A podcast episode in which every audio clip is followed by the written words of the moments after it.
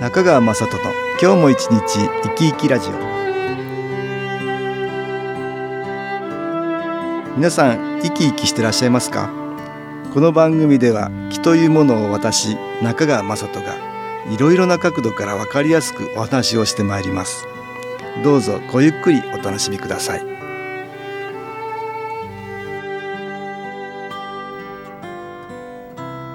中川雅人の今日も一日生き生きラジオ。この番組は気のある生活あなたの気づきをサポートする株式会社 SAS がお送りします。おはようございます。株式会社 SAS の中川雅人です。今日も東京センターの佐久間一子さんと気についての話をしたいと思います。佐久間さんよろしくお願いします。はいよろしくお願いいたします。今日はね、はい家族に気の応援っていう話をね、はい。したいと思うんですけど、はい。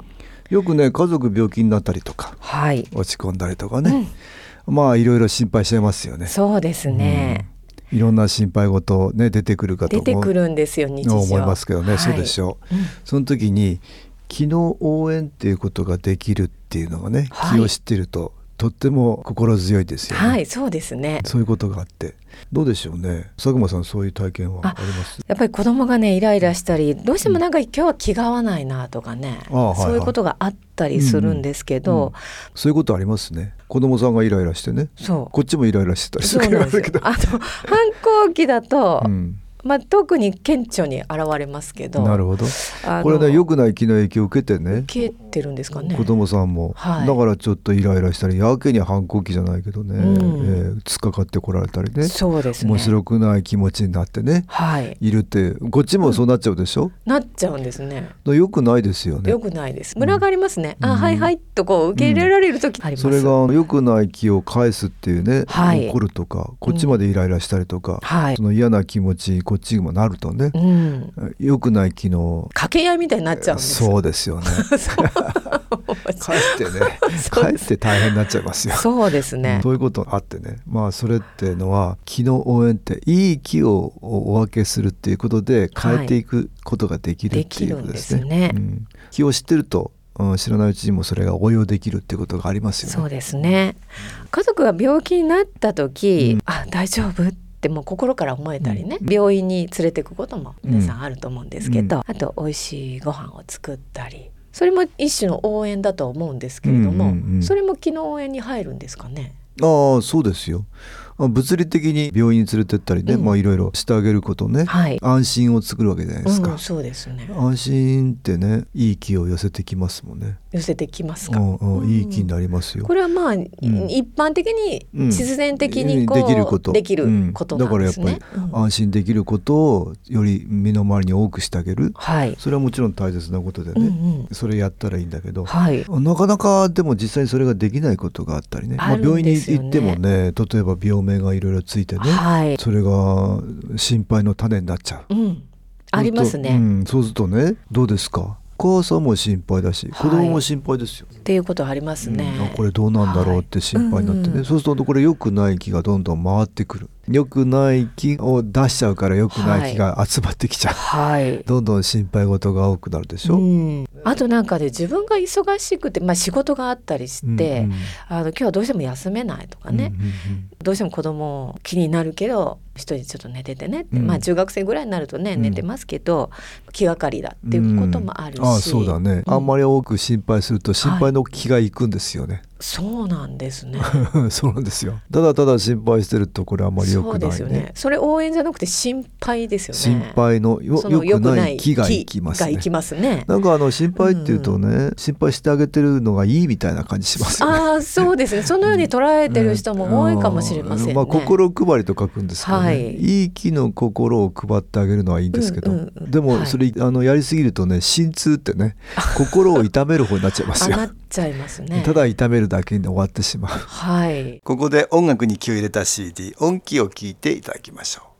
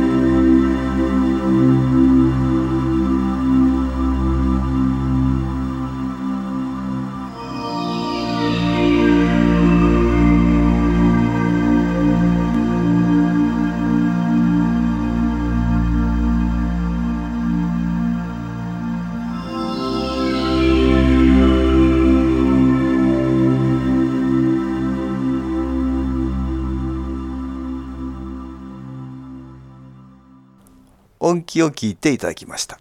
病院に連れてってあげるっていうのもねそうなんだけど、うん。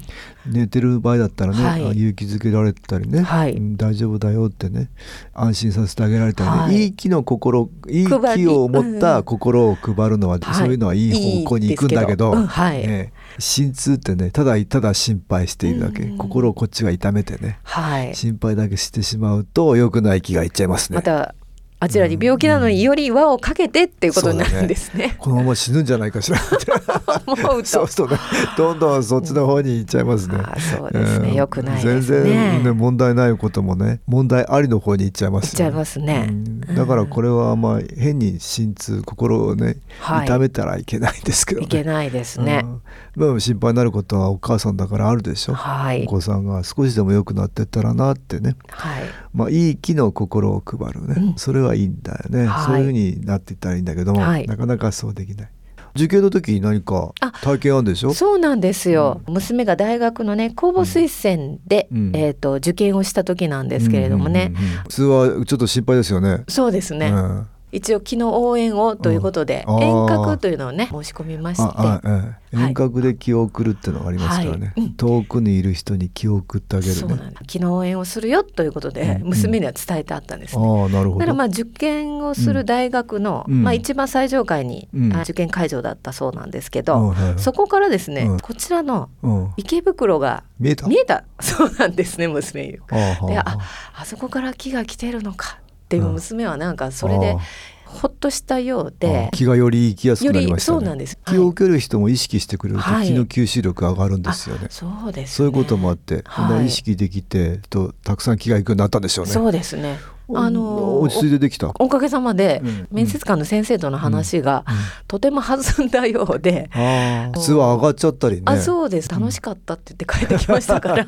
そ れで合格できたの。あよかったですねったよっていうところね。ですね。うん。いや気の効果が、ね、効果が現れましたね。これただただ心配してたりねどうかしらどうかしらってね、うん。うん。それでねあもしかしたらダメなんじゃないかしらって思うとね、はい。良くない気がこういっちゃってね、はい。できるものもできなくなっちゃいますよね。そうですね。プラスの気ってね応援の気のエネルギー新機構を利用してもできますね。できますね。これが遠隔新機構って言ってるやつですけどね。は実際には遠隔で気を送るってこともね、はい。できるんだけど、うん。外からこう実際にその人に気をあげるっていうこともね、はい。気の応援という意味では非常に有効ですよね。はい。これ体験談がありました、ね。はい。ではご紹介いたします、最近足の調子が悪い母親にマッサージをしてあげるのですが何か物足りないようで肺元気を持って当ててあげることにしました。するとすごく気持ちが良いらしくその世には足の運びが悪かったのがスムーズに動いたと喜びの報告をしてくれました。私は自分を通して気がいくからそれでいいと思っていましたがどうもそう単純ではなかったみたいです。試しに持って行って本当に良かったと思っています。私自身のことを言うと車の運転が苦手で実家へ行って帰ってくるたびに毎回疲れてしまっていたのですが実家で肺元気を当てるようになってからは全然疲れなくなりました。肺元気は人に当てるといいとは聞いていましたがこんなに自分にも効果てきめんだなんて嬉しい体験でした。ああ、はい。そうですか。実家のねこれ、はい。えーお母さんか。そうですね。ねえマッサージしてあげたりして、はい。ねえその時に気の気中継器肺元気だね、うん。これをやってあげたんだね。そうなんですね、ええそしたらそこからなんかいい感じに変わったっていうんだはい。で実際にこう気を当てられるとね、はい。うん、その人に気が届いていって、その方が変わっていくこれね、はい。えーありますよね。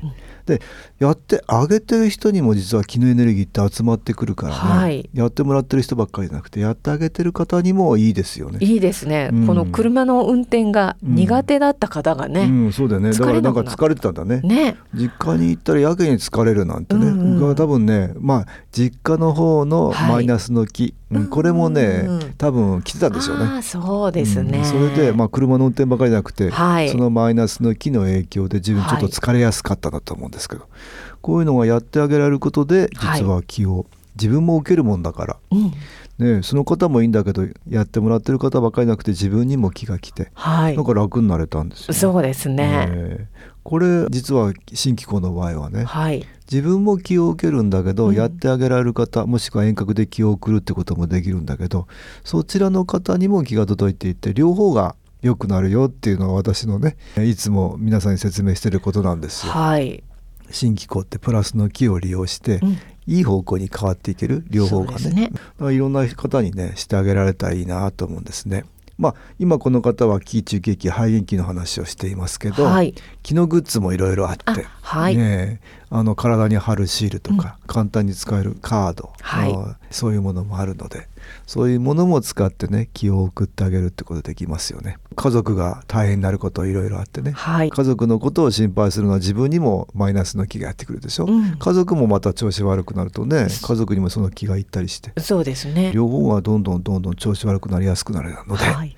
ぜひ新機構の気のエネルギープラスの気を利用していただくとね家族への気の応援ができるかなと思うんですね、うん。ぜひ皆さんに利用していただきたいと思います、はい。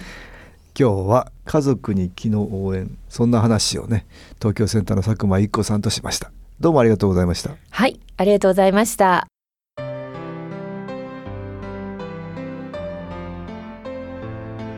株式会社 SS は東京をはじめ札幌名古屋大阪福岡熊本沖縄と全国7カ所で営業しています私は各地で無料体験会を開催しています。11月5日月曜日には東京池袋にある私どものセンターで開催します。中川雅人の気の話と気の体験と題して開催する無料体験会です。新気候というこの気候に興味のある方はぜひご参加ください。ちょっと気候を体験してみたいという方体の調子が悪い方ストレスの多い方運が良くないという方気が出せるようになる研修講座に興味のある方自分自身の気を変えるといろいろなことが変わります。そのきっかけにしていただけると幸いです。11月5日月曜日午後1時から4時までです。住所は豊島区東池袋1-30-6池袋の東口から歩いて5分のところにあります。電話は東京03-3980-8328 3980-8328です。また SS のウェブサイトでもご案内しております。お気軽にお問い合わせください。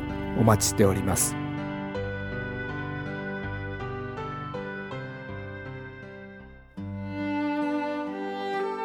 いかがでしたでしょうか？この番組はポッドキャスティングでパソコンからいつでも聞くことができます。SAS のウェブサイト www. 新機構 .com 新機構は SHINKIKO または FM 西東京のページからどうぞ中川雅人の今日も一日生き生きラジオこの番組は気のある生活あなたの気づきをサポートする株式会社 SAS がお送りしました。